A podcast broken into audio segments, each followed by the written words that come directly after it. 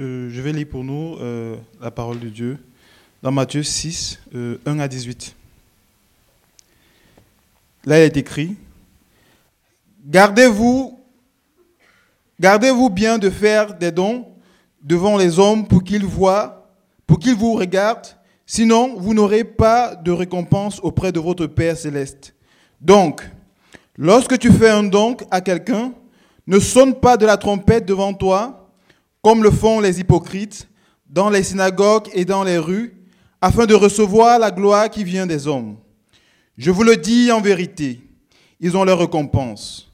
Mais toi, quand tu fais un don, que ta main gauche ne sache pas ce que fait ta droite, afin que ton, afin que ton don se fasse en secret, et ton Père qui voit dans le secret te le rendra lui-même ouvertement. Lorsque tu pries, ne sois pas comme les hypocrites. Ils aiment prier debout dans les synagogues et au coin des rues pour être vus des hommes. Je vous le dis en vérité, ils ont leur récompense. Mais toi, quand tu pries, entre dans ta chambre, ferme ta porte et prie ton Père qui est là dans le lieu secret. Et ton Père qui voit dans le secret te le rendra ouvertement. En priant, ne, ne multipliez pas les paroles comme les membres des autres peuples. Ils s'imaginent en effet qu'à force de paroles, ils seront exaucés. Ne les imitez pas, car votre Père sait de quoi vous, vous avez besoin avant que vous le lui demandiez. Voici donc comment vous devez prier. Notre Père céleste, que la sainteté de ton nom soit respectée, que ton règne vienne que ta volonté soit faite sur la terre comme au ciel. Donne-nous aujourd'hui notre pain quotidien. Pardonne-nous nos offenses, comme nous, aussi nous pardonnons à ceux qui nous ont offensés. Ne nous expose pas à la tentation, mais délivre-nous du mal, car c'est à toi qu'appartiennent dans tous les siècles le règne, la puissance et la gloire. Amen. Si vous pardonnez aux hommes leurs fautes, votre Père céleste vous pardonnera aussi. Mais si vous ne pardonnez pas aux hommes, votre Père ne vous pardonnera pas non plus vos fautes. Lorsque vous jeûnez, ne prenez pas un air triste comme les hypocrites. En effet, ils présentent un visage tout défait pour montrer aux hommes qu'ils jeûnent. Je vous le dis en vérité, ils ont leur récompense. Mais toi, quand tu jeûnes, parfume ta tête et lave ton visage afin de ne pas montrer que tu jeûnes aux hommes, mais à ton Père qui est, qui est là dans le lieu secret, et ton Père qui voit dans le secret te le rendra. Amen. Amen. Merci Franck. C'est comme ça qu'on lit la Bible. Hein. Euh, ce, texte est un peu difficile. Euh, pas, pas, pas difficile à comprendre, mais difficile à encaisser. Euh, pour nous, les chrétiens, surtout si on est chrétien depuis un certain temps. Euh, voyez si ce scénario vous dit quelque chose. Euh, tu viens d'arriver dans l'église, tu entres ici, tu passes un peu de temps à apprendre, à connaître des gens, tu aimes bien les gens, tu aimes bien l'église, mais tu as quand même le sentiment que ces gens sont un peu genre, à un autre niveau que toi. Euh, ils sourient toujours, et donc, euh, euh, alors que tu luttes peut-être pour, pour rester heureux, ils connaissent bien leur Bible, alors que toi, peut-être, tu es un peu perdu dans, les discussions. ils semblent toujours faire la bonne chose, alors que toi, tu luttes avec des choses que tu penses être plutôt basiques. Si, je suis un chrétien niveau lambda, je, devrais pouvoir faire ça. Alors, du coup, qu'est-ce que tu fais? Tu ne veux pas partir, donc tu fais, un peu semblant tu souris, euh, alors que tu ne ressens pas trop le, le désir de sourire. Tu hoches la tête quand on parle de la Bible, oui, oui. Uh-huh, uh-huh. Ah oui, ah ouais. Alors que tu es totalement perdu dans les discussions. Euh, et tu le fais pour que les gens pensent euh, que tu sais de quoi ils parlent. Tu commences à obéir à la Bible du mieux possible, mais tu le fais pour que les autres te voient, t'imaginent à peu près au même niveau euh, que, il, y a, des millions de variations de cette histoire. Et, c'est peut-être pas la faute euh, de, la personne qui, fait ça. Peut-être qu'elle euh, est simplement entourée des gens qui font des efforts pour donner l'impression qu'eux aussi sont plus justes qu'ils ne le sont vraiment. c'est difficile de sous-estimer à quel point la tentation de nous comporter ainsi est juste gigantesque. Gigantesque. La, tentation de faire ce que la Bible dit de telle façon à ce que les autres nous voient faire est énorme.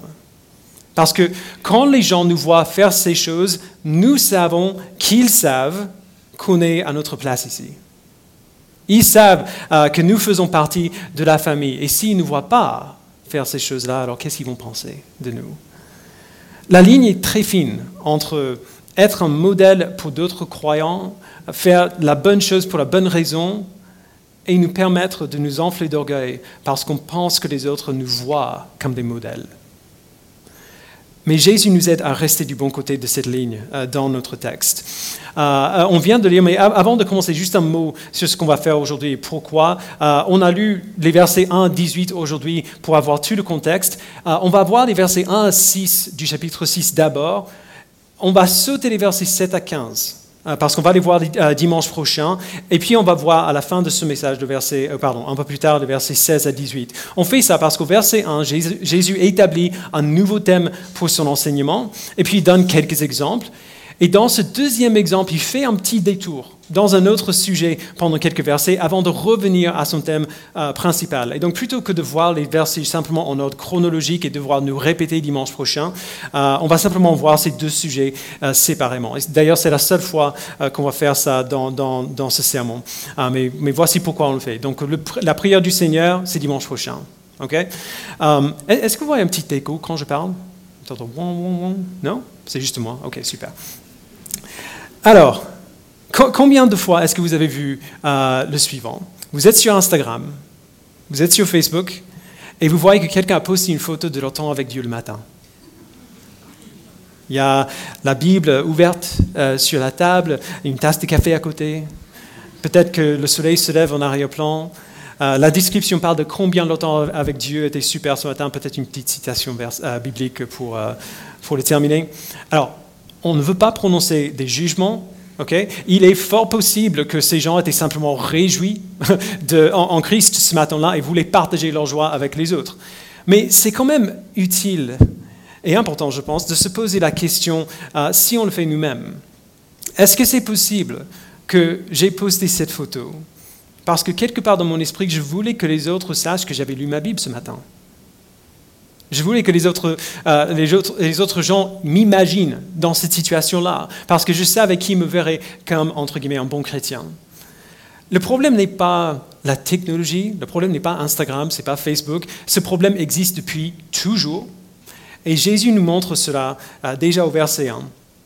Il dit, gardez-vous bien de, euh, de faire des dons devant des hommes pour qu'ils vous regardent, sinon vous n'aurez pas de récompense auprès de votre Père céleste. Alors, la, traduction qu'on lit ici, la seconde 21, va un peu vite. Euh, la question des dons n'est pas vraiment adressée avant le verset 2. Donc, littéralement, ce verset se lit Gardez-vous bien de pratiquer votre justice devant les hommes pour qu'ils vous regardent. Voyez, Jésus parle de ce que j'appelle la justice pour Instagram. Pas la justice euh, comme si Instagram avait besoin qu'on lui fasse justice, mais la justice qu'on pratique pour que les autres nous voient. La justice qu'on pratique pour pouvoir l'exposer aux autres gens, pour qu'ils voient ce qu'on fait. Et donc Jésus dit, euh, évidemment, et ce n'est pas surprenant, il dit ne faites pas ça, ne pratiquez pas, ne pratiquez pas votre justice pour un selfie, ne pratiquez pas votre justice pour être vu des autres. Et puis, il nous donne la raison pour laquelle on ne doit pas le faire. Et ce n'est pas la raison qu'on donnerait naturellement. Non, euh, genre, nous, on encouragerait quelqu'un à ne pas obéir à Dieu pour être vu des autres, parce que ce n'est pas pour ça qu'on obéit à Dieu. On obéit, à Dieu parce qu'il me mérite, parce qu'il est notre Dieu, parce qu'on l'aime. Euh, et voilà, s'il nous dit de le faire, on devrait le faire. Il est notre Seigneur. Mais Jésus ne dit pas ça. Il dit que si on pratique notre justice pour que les hommes nous regardent, nous n'aurons pas de récompense auprès de notre Père céleste. C'est ça la raison qu'il donne. Pour comprendre pourquoi Jésus dit quelque chose d'aussi choquant, et c'est quand même choquant, on doit quand même comprendre ce que ça veut dire de pratiquer la justice. La justice, euh, et on l'a vu il y a quelques semaines, c'est le mot qu'on utilise pour décrire le caractère moral de Dieu. Quand on parle des attributs moraux de Dieu, donc sa, bonté, son amour, ses jugements, sa colère contre le péché, sa compassion, sa grâce, on parle de sa justice. Pratiquer notre justice veut dire faire ce qui est en accord avec sa justice. Et ça, c'est très, très différent de simplement obéir aux commandements de la Bible. Ce n'est pas la même chose. De manière fondamentale, naturellement, nous ne sommes pas capables de vraiment pratiquer la justice parce que notre nature pécheresse rejette la justice de Dieu. Alors qu'est-ce que Dieu fait? Il envoie son Fils parfait, sans péché, euh, qui vit une vie parfaitement juste, c'est-à-dire toujours en accord avec sa justice parfaite. Christ prend notre péché, notre rébellion contre Dieu sur lui-même. Il s'est fait punir à la croix à notre place. Et en échange de notre péché, il nous donne sa justice à lui, la vie parfaite qu'il a vécue. Donc il prend notre péché, il nous donne sa vie parfaite, sa justice. Et donc notre péché, notre injustice est mort à la croix, il a été tué à la croix avec Christ. Et nous sommes déclarés justes parce que Christ a été juste pour nous et maintenant nous portons sa justice. Mais Dieu va encore plus loin que simplement nous épargner de la punition pour nos péchés et nous déclarer justes. Quand il nous sauve, son esprit nous donne une nouvelle nature. Il prend cette justice que Christ nous a donnée et il la fait vivre. L'image que j'ai toujours en tête, c'est la cape de Doctor Strange, vous savez il le porte et puis le, truc, il vit et fait des choses pour lui. Dieu prend la justice que Christ nous a donnée, que nous portons, qui n'est pas à nous, et il la fait vivre en nous. il nous aide à devenir de plus en plus justes comme son Fils. Il nous aide à agir en accord avec sa justice. Et nous pouvons faire cela maintenant parce que notre péché n'a plus de pouvoir sur nous. Il nous a donné une nouvelle nature grandir dans la justice, donc grandir à ressembler à, Jésus-Christ qui est juste, va naturellement nous pousser à faire certaines choses. Tout le monde qui me connaît sait que j'adore le cinéma, ok? C'est pas un secret. Personne n'a besoin de me forcer à regarder des films. Vous n'avez pas besoin de me tordre le bras pour que je regarde des films. C'est mon mode de fonctionnement par défaut. Si je ne fais pas autre chose, c'est ça que je fais. Euh, je regarde des films parce que j'adore les films. J'adore le cinéma. De la même manière, au fur et à mesure qu'on grandit en Christ, on se trouve naturellement en train de graviter vers certaines attitudes et certaines actions, certaines manières de vivre qui n'étaient peut-être pas naturelles pour nous avant. On fera des choses, non pas pour être vu des autres, non pas pour gagner des points avec Dieu ou pour que Dieu nous aime plus, mais parce qu'il nous a donné une nouvelle nature et nous commençons vraiment à aimer ce qu'il aime. Nous commençons vraiment à, avoir des désirs qui sont en ligne avec ses désirs à lui. Vous voyez comment ça, c'est tellement différent de pratiquer la justice devant les autres afin d'être vu par eux? Tout ce qu'on fait pourrait être parfait à l'extérieur, mais si on le fait pour cette raison-là, pour être vu des autres, ce n'est pas le résultat de la foi, mais de l'orgueil. On veut que les gens nous voient comme justes. Ça, ça n'a rien à voir avec le fait d'obéir à Dieu parce que la justice que Dieu nous a donnée en Christ nous fait désirer lui obéir. Vous voyez, Jésus dit de pratiquer la justice pour être vu des autres parce que si on le pratique pour une autre raison, si on pratique notre justice pour une autre raison,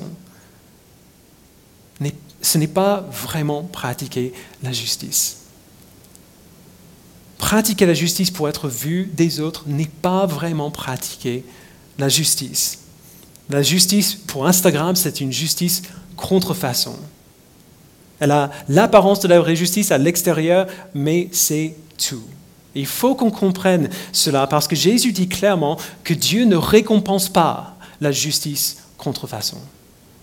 Il n'honore pas la justice contrefaçon, il n'applaudit pas la justice contrefaçon, il n'aime pas ça.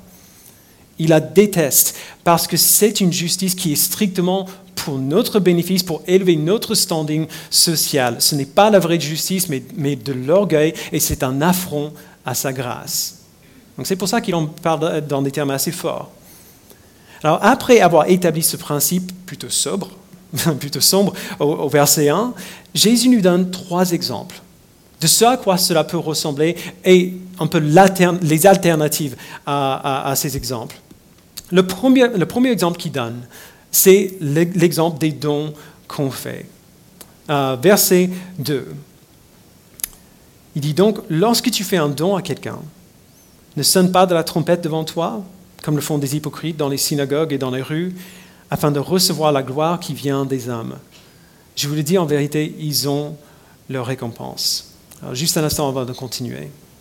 Quand on lit le reste de, l'évangile de Matthieu, ou, les autres évangiles d'ailleurs, on voit rapidement que quand Jésus parle des hypocrites, quand il utilise ce mot-là, il parle presque toujours des, chefs religieux de l'époque, euh, de ces groupes euh, de, gens religieux, des, pharisiens, euh, des, spécialistes de la loi et ainsi de suite. Ces, groupes d'hommes étaient fiers de leur piété et de leur justice, parce qu'ils connaissaient bien la loi et ils suivaient la loi, ils faisaient en sorte que tout le monde le sache. Quand ils, quand ils mettaient en pratique la loi comme la loi demande de faire, il voulait que les gens le voient et qu'ils, euh, en soient impressionnés. Quand il donnait aux pauvres, il le faisait de telle façon à ce que tout le monde autour d'eux sache ce qu'ils étaient en train de faire. Les gens les voyaient, les admiraient pour leur générosité, au, moins euh, c'est ce que ces hypocrites aimaient penser. Et Jésus dit, je vous le dis en vérité, ils ont leur récompense. Quelle est cette récompense? C'est la reconnaissance et l'admiration, recevoir la gloire qui vient des hommes. Alors ça, c'est la première chose qu'on voit. Dans, chacun de ces exemples, Jésus va répéter les mêmes choses. Pratiquer sa justice pour être vu des autres, il dit, n'est pas totalement sans fruit. Euh, il y a une récompense euh, quand on obéit au commandement pour cette raison. C'est juste que la récompense est temporaire. Elle ne dure qu'aussi longtemps que les gens qui l'ont vu s'en souviennent. Alors quelle est l'alternative du coup? Verset 3, il dit, mais toi, quand tu fais un don, que ta main gauche ne sache pas ce que, euh, ce que fait ta droite, afin que ton don se fasse en secret. Et ton Père qui voit dans le secret te le rendra lui-même ouvertement. Alors on voit que Jésus insiste fort sur ce point parce qu'il nous dit en gros de faire quelque chose qui n'est pas possible. Euh, il, il, dit de ne pas laisser sa main gauche savoir ce que fait sa main droite. Ce n'est pas possible littéralement de faire ça. Alors si on, fait un choix, si on fait une décision, évidemment, on sera au courant euh, de la décision qu'on a faite. Euh, mais, quand on donne à quelqu'un qui est dans le besoin, on peut choisir de ne pas y attirer l'attention, même, la nôtre. De donner naturellement, simplement parce que Dieu a été généreux envers nous, et de tourner notre action en un acte qui fait lever nos yeux vers lui plutôt que les fixer sur nous-mêmes. Euh, John Stott écrit il dit, euh, et donc je cite, Lorsque nous faisons un don, il nous faut bannir toute conscience de soi. En effet, celle-ci ne tardera pas à dégénérer bien vite en auto-justification. L'attirance de notre cœur pour le péché est si subtile qu'il est possible de prendre des mesures concrètes afin que personne ne voit notre don secret, tout en le ressassant dans notre propre esprit et d'en retirer un sentiment d'autosatisfaction. Alors qu'est-ce qu'on fait? Pourquoi est-ce qu'on donne si ce n'est pas que les autres nous voient, pour, qu'on se sente fier d'avoir donné? Encore une fois, ce n'est pas la raison à laquelle on s'attendrait, ce n'est pas simplement parce que c'est la bonne chose à faire, parce que c'est gentil, parce que voilà. Jésus nous dit pourquoi à la fin du verset 4, une phrase qu'il va répéter dans les versets 6 et 18, il dit, Et ton Père qui voit dans le secret te le rendra. Alors, je sais que ça peut être un peu gênant. Euh, et on dirait que, selon Jésus, l'obéissance chrétienne n'est jamais totalement désintéressée. Alors, la vraie obéissance chrétienne n'est jamais totalement désintéressée. Si vous avez cette impression-là, eh bien, vous avez raison. C'est exactement ce qu'il dit. Il y a toujours, toujours, toujours une récompense attachée à notre obéissance. On en parlera tout à l'heure. Pour l'instant, il faut juste voir cela. Que si vous avez si vous avez eu l'impression de voir cela et vous dites, euh, est-ce que c'est vraiment ça? Oui, c'est vraiment ça. Jésus nous encourage à chercher une récompense quand on obéit, tant que c'est la bonne récompense. La récompense qui ne vient pas des autres ou de nous-mêmes, mais de Dieu seul. Alors, Jésus a, dit de ne pas pratiquer notre justice pour être vu des hommes, mais pour recevoir la, récompense qui vient de Dieu seul. Il a donné l'exemple des dons. Le prochain exemple qu'il donne est celui de la prière. Il dit, donc, euh, verset 5, Lorsque tu pries, ne sois pas comme les hypocrites. Ils aiment prier debout dans les synagogues et au coin des rues pour être vus des hommes. Je vous le dis en vérité, encore une fois, ils ont leur récompense.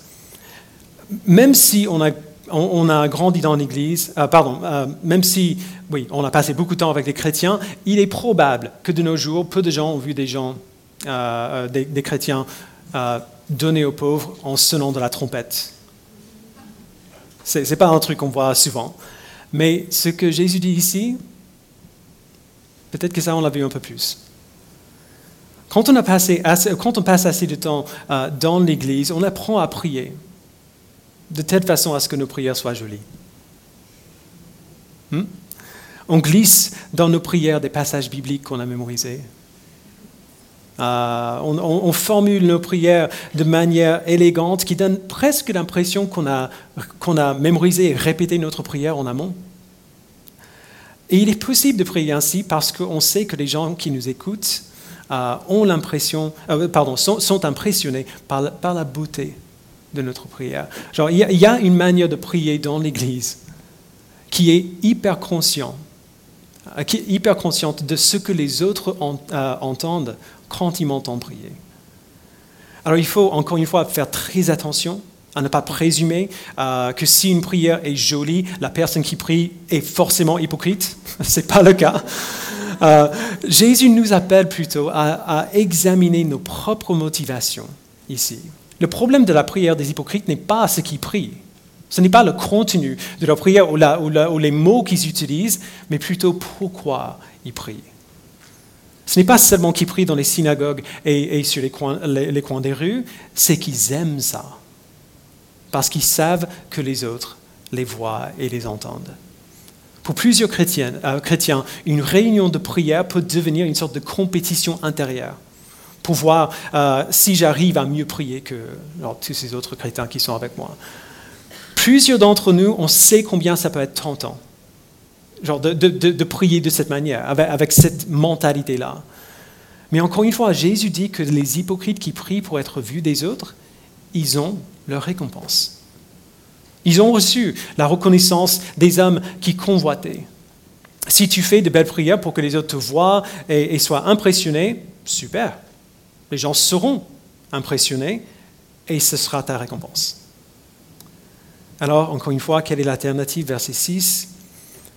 Mais toi, quand tu pries, entre dans ta chambre, ferme ta porte et prie ton Père qui est là dans le lieu secret. Et ton Père qui voit dans le secret te le rendra ouvertement.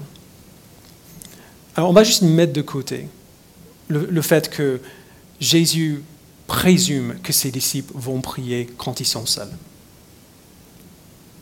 On va juste mettre de côté euh, cela parce que, disons que ce serait, ce serait un peu dommage. Ce serait un peu dommage de, d'imaginer que le, fait qu'on prie quand on est seul veut dire qu'on ne fait jamais ça.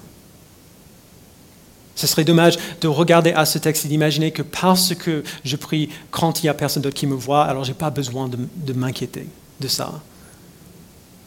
Regardons plutôt à ce que Jésus dit sur la prière elle-même. C'est totalement logique ce qu'il dit. La prière, par définition, c'est parler à Dieu. On n'a pas besoin que les autres nous entendent, on n'a pas besoin que les autres nous admirent. Nous prions pour que Dieu entende et réponde à nos prières. Nous cherchons une récompense qui vient de lui. Ça n'a pas de sens de prier pour une autre raison que ça.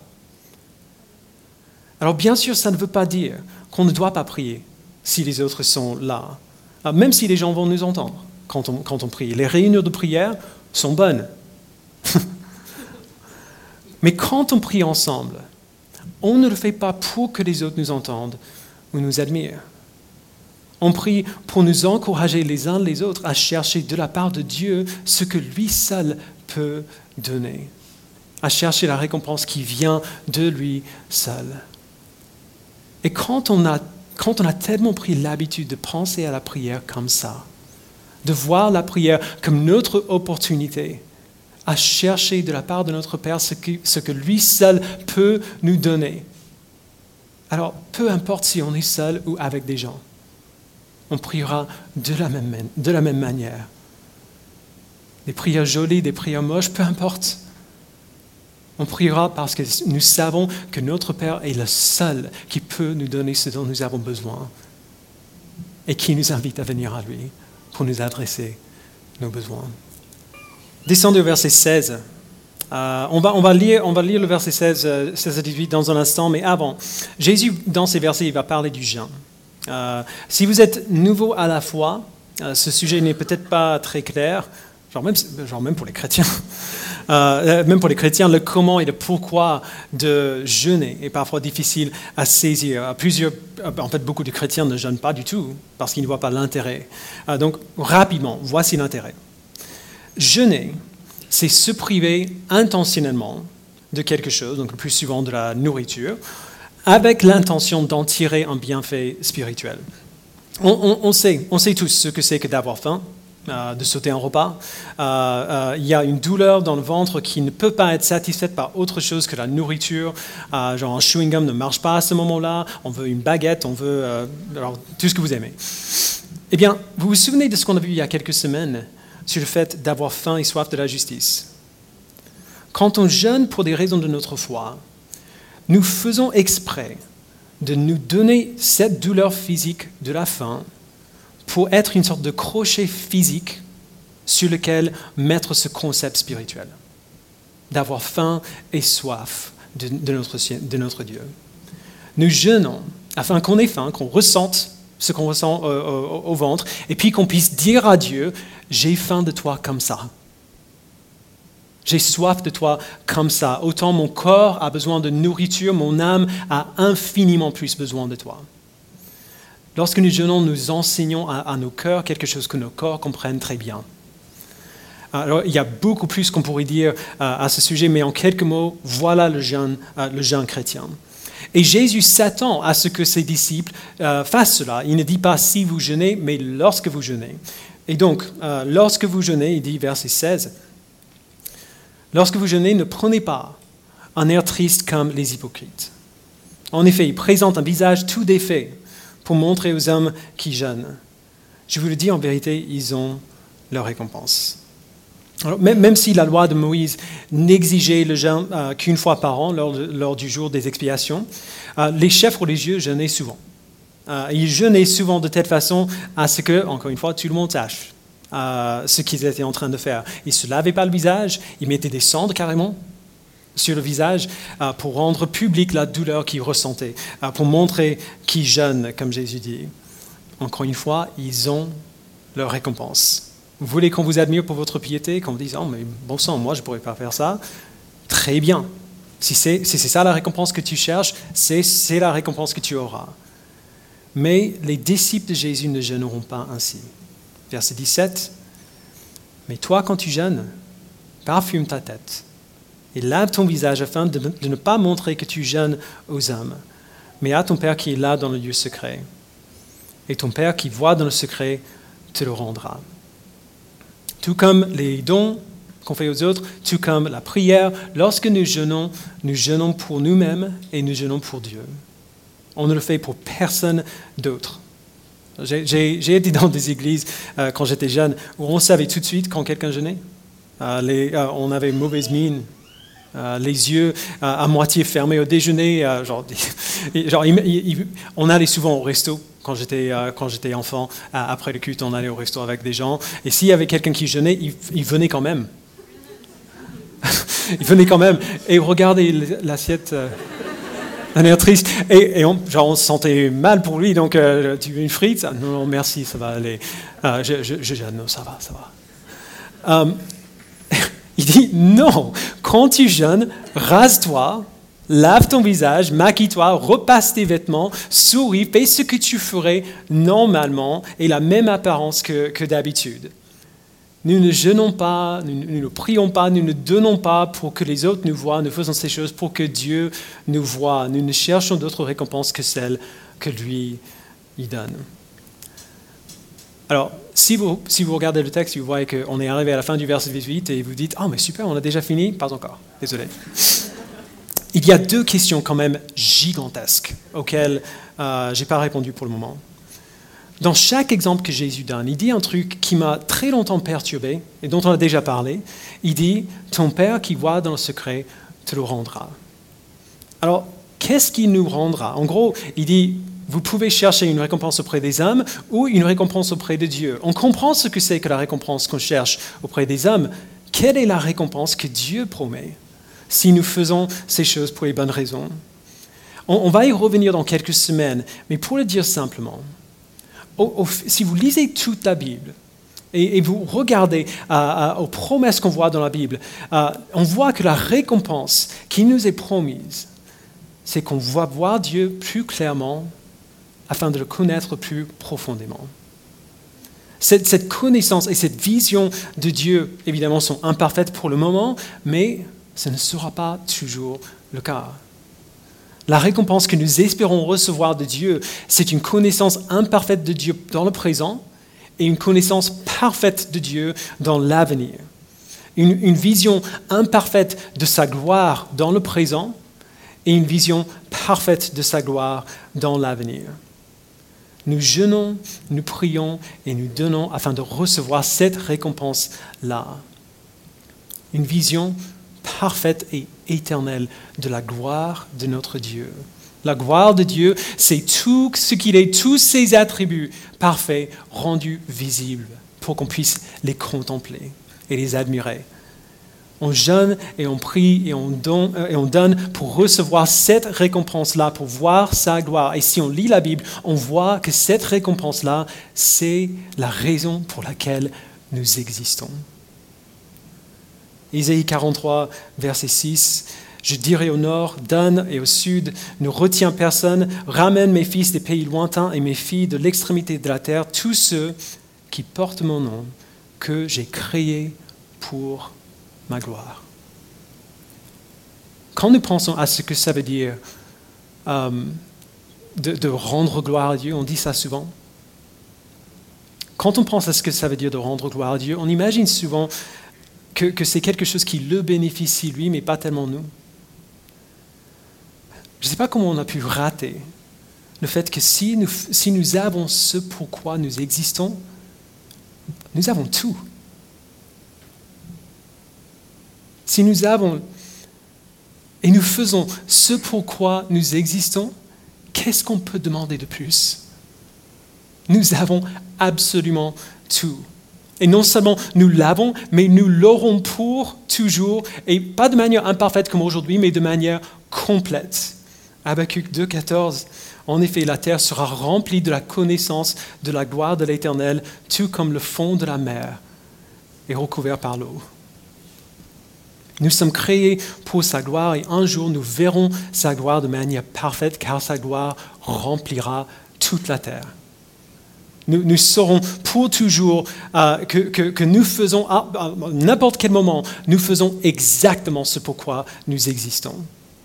Une satisfaction parfaite, un plaisir parfait dans sa sainteté parfaite, à contempler sa gloire pour laquelle nous existons, tout ça pour toujours. Et ça, d'ailleurs, peu importe, euh, peu importe combien nous arrivons bien à, obéir à Dieu dans le moment. S'il nous a donné la foi en son Fils, s'il nous, nous, a donné à nous repentir de nos péchés, ça, c'est une promesse qui existe pour nous tous. Mais la bonne nouvelle, c'est que dès maintenant, nous avons une partie de cette satisfaction en Christ. Plus nous grandissons pour lui ressembler, et plus nous euh, comprenons que ce qu'il nous dit de faire, c'est vraiment ce qu'il y a de meilleur pour nous. C'est ça la récompense, grandir en Christ afin de le, voir plus clairement, d'être plus heureux en ce qu'on voit quand on voit sa gloire, et tout cela dans la promesse qu'un jour nous le connaîtrons et nous verrons sa gloire de manière complète et parfaite et éternelle. Et cela nous amène à notre Dernière, euh, deuxième question. Si, on, si, on, prend ces passages, genre, euh, euh, le début du chapitre 6, la, fin du passage 16 à 18 qu'on vient de voir, si on prend ces passages individuellement, ils sont plutôt simples. Mais si on lit dans le contexte, dans le contexte du sermon sur la montagne, juste après le chapitre 5, ça change un petit peu la donne. Euh, on voit le chapitre 5 depuis plusieurs semaines. Si vous êtes avec nous, vous, saurez de quoi je parle. Le chapitre 5 parle de la mission que Christ nous a donnée. Être sel et lumière, d'être le, sel du monde, la lumière de la terre, c'est la description qu'il a donnée de ses disciples. Cette mission qu'il nous a donnée euh, n'est pas centrée sur nous, elle est tournée, elle est dirigée vers l'extérieur, vers le monde qui nous entoure. On vient de passer plusieurs semaines à parler de ce sujet. Mais maintenant, alors qu'avant, il parlait d'une mission qui est dirigée vers l'extérieur, maintenant, il se tourne vers l'intérieur. En nous disant, d'une manière qui nous semble un peu égoïste quand même, de chercher une récompense, une récompense qui n'a rien à voir avec les autres, mais qui est pour nous. Et donc la deuxième question, c'est comment est-ce que la récompense que Christ nous promet ici nous équipe pour la mission que Christ nous a donnée dans le chapitre précédent? Eh bien, Jésus n'a jamais prévu que notre mission, donc la proclamation de la bonne nouvelle au monde, il n'a jamais prévu que notre mission soit purement intellectuelle. Pensez aux ces deux illustrations que Jésus a données euh, pour parler de ses disciples. Il dit euh, dans le chapitre 5, vous êtes le sel de la terre, vous êtes la lumière du monde. Il parle de ce qu'on peut sentir en nous et de ce qu'on peut voir en nous. La proclamation de l'Évangile ne doit pas être purement intellectuelle. Partager l'Évangile avec les autres ne peut pas seulement être aider les gens à comprendre et à, connaître et à comprendre le contenu de la bonne nouvelle. Alors évidemment, ces choses sont fondamentales, essentielles. Il faut qu'on connaisse, il faut qu'on comprenne ce que l'Évangile nous dit. Mais savoir connaître les, les informations seules ne suffit pas tout aussi euh, essentiel à la proclamation de l'Évangile, c'est aider les gens à comprendre pas seulement comment Christ nous sauve, mais pourquoi ils devraient désirer le salut que Christ nous donne. Et ça ne suffit pas de dire à quelqu'un comment Jésus nous sauve. Il faut qu'on leur montre pourquoi ils devraient vouloir ce salut-là. Pourquoi, pourquoi cette nouvelle est vraiment une bonne nouvelle. Si les gens ne, voient pas en nous pourquoi ils devraient désirer l'évangile qu'on partage, il y a de fortes chances qu'ils ne vont pas le désirer. C'est possible qu'ils le désirent quand même, genre Dieu fait ce qu'il veut, merci Seigneur qui fait ça, mais ce n'est pas la norme. Dieu nous appelle à être sel et lumière afin que les gens nous voient et lui rendent gloire. C'est ce que Jésus a dit avant. Lorsque les gens viennent à Christ, c'est parce qu'ils voient enfin Christ comme désirable. Parce qu'ils ont, enfin envie de venir à Christ. Mais comment est-ce qu'on peut s'attendre à ce que les gens voient Christ comme désirable si les chrétiens qui connaissent ne semblent pas trop le désirer eux-mêmes? On ne montrera jamais aux autres pourquoi ils devraient euh, suivre Christ si nous ne prenons pas plaisir à le suivre nous-mêmes. Mais encore, voici la bonne nouvelle. La récompense que Dieu nous promet, c'est qu'on va prendre plaisir en lui. La récompense qu'il nous promet, c'est un plaisir toujours croissant en lui-même. C'est ce que nous, euh, que nous le verrons, nous le connaîtrons, nous l'aimerons pour toujours. Nous ne prendrons jamais plaisir en Christ comme il faut si nous pratiquons notre justice pour une autre raison que celle-là, pour recevoir la récompense qui vient du Père seul. Vous voyez à quel point, Dieu est, juste excellent, à quel point Dieu est bon? Il nous appelle à lui obéir, et puis il nous dit que la seule manière d'obéir correctement, c'est d'obéir pour recevoir la récompense qu'il nous promet. Vous vous souvenez de la lettre aux Hébreux? Hébreux 11, verset 6. Or, sans la foi, il est impossible d'être agréable à Dieu, car il faut que celui qui s'approche de lui croit que Dieu existe et qu'il récompense ceux qui le cherchent. Notre obéissance ne vaut rien si elle n'est pas faite pour cette raison-là. Pour recevoir la récompense de le voir, de le connaître, de l'aimer de plus en plus. Et connaître Dieu de cette manière, prendre plaisir en Dieu de cette manière, euh, apprendre à l'aimer de cette manière, nous fait vouloir lui ressembler. Connaître Dieu, c'est aimer Dieu. Aimer Dieu, c'est vouloir être comme lui. Et donc, qu'est-ce qu'on fait? On fait des efforts, on grandit pour lui ressembler, pour être encore plus heureux en lui.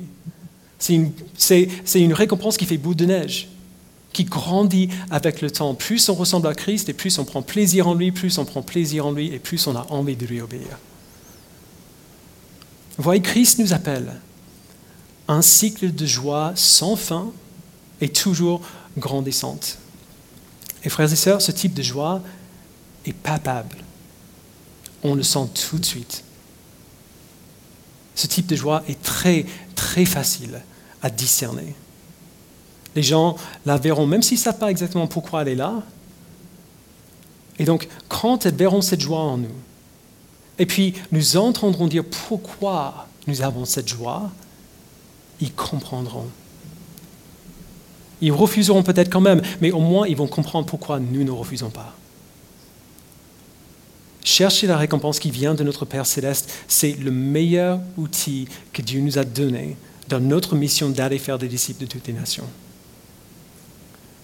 La joie que nous avons de le connaître et de lui ressembler et de l'aimer, c'est la meilleure preuve possible qu'on peut donner aux gens. Que lorsque nous proclamons l'Évangile, nous proclamons la vérité. Et donc, ne cherchons pas l'approbation des hommes. Ne faisons rien pour être reconnus ou applaudis par les autres. Cherchons la récompense qui vient de notre Père céleste et montrons au monde notre joie dans la récompense. Je vous invite à, prier.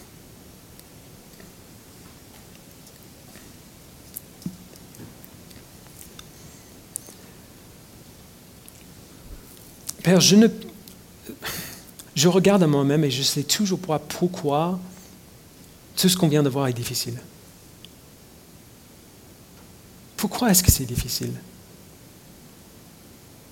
Tu nous donnes de telles promesses et tu, accomplis ce que tu nous promets. Alors, si on, te suit euh, depuis un petit peu de temps, nous savons que lorsque tu nous dis, euh, que, lorsque tu nous dis que t'obéir nous rendra heureux en toi, nous savons que c'est vrai. Alors, je ne comprends toujours pas mon propre cœur. Pourquoi est-ce que c'est toujours difficile, malgré ces promesses et malgré la preuve que j'ai que tu accomplis bien tes promesses? C'est encore difficile, Père, parce que nous sommes toujours dans, ce monde qui est sous l'emprise du péché. Nous luttons toujours avec, le péché encore en nous. Ce, vieil homme euh, qui, est mort, mais qui, reste, euh, mais qui reste quelque part vivant et qui lutte contre la nouvelle nature que tu nous as donnée euh, par ton esprit. Quelque part, est-ce que, est que ça, ça, reste difficile simplement parce qu'on a, on a du mal à croire, genre, parce que ça semble trop beau pour être vrai? Père, je prie que tu, que tu nous permettes de croire que ce n'est pas trop bon pour être vrai, que c'est juste vrai. Que lorsque tu nous demandes de t'obéir, ce n'est pas ce n'est pas pour nous mettre sous, sous une autre emprise la tienne. Ce n'est pas pour nous dominer, ce n'est pas pour rendre notre vie misérable, c'est pour que nous soyons heureux en toi. C'est pour que tu sois glorifié par nos vies transformées et que nous soyons heureux à voir ta gloire. Permets-nous, Père, de croire cela. Et pardonne, euh, pardonne-nous de nos efforts de, nous justifier nous-mêmes, de t'obéir afin que les autres nous voient d'une autre manière que, euh, d'une manière qui n'est pas vraie que nous nous voyons nous-mêmes d'une manière qui n'est pas vraie? Ou même que tu nous viennes en aide, que, nous, que nous, obéissons pour, pour que tu nous vois comme plus justes que nous le sommes vraiment. Permets-nous, Père, de nous approcher de toi toujours dans une attitude d'humilité, à savoir que nous ne pouvons pas faire ce que tu nous demandes de faire, mais que par toi, par ton esprit, nous pouvons grandir à ressembler à ton Fils afin de recevoir la récompense euh, que toi seul donnes. Empêche-nous, Père, s'il te plaît, de t'obéir pour une autre raison, quelle qu'elle soit. Fais grandir en nous la joie de te servir, de te suivre, de te connaître. Et permets-nous de montrer aux autres cette joie, afin que quand on le proclame, l'Évangile y comprenne. Merci Père pour cette nouvelle juste merveilleuse que tu nous donnes. De savoir que ton Fils nous a sauvés de notre péché et que c'est juste la première chose qu'il a faite. Après notre salut, nous avons la promesse de joie sur joie sur joie à partir de maintenant et pour toute l'éternité. Permets-nous, Père, de ne jamais perdre courage, de ne jamais perdre notre joie en toi. Puisque si nous avons une si bonne nouvelle, de, de si grandes promesses, il n'y a rien qui devrait pouvoir nous enlever notre joie en toi. Il y a toujours, toujours des raisons pour nous réjouir. Merci Père, au nom de ton Fils, nous le prions. Amen.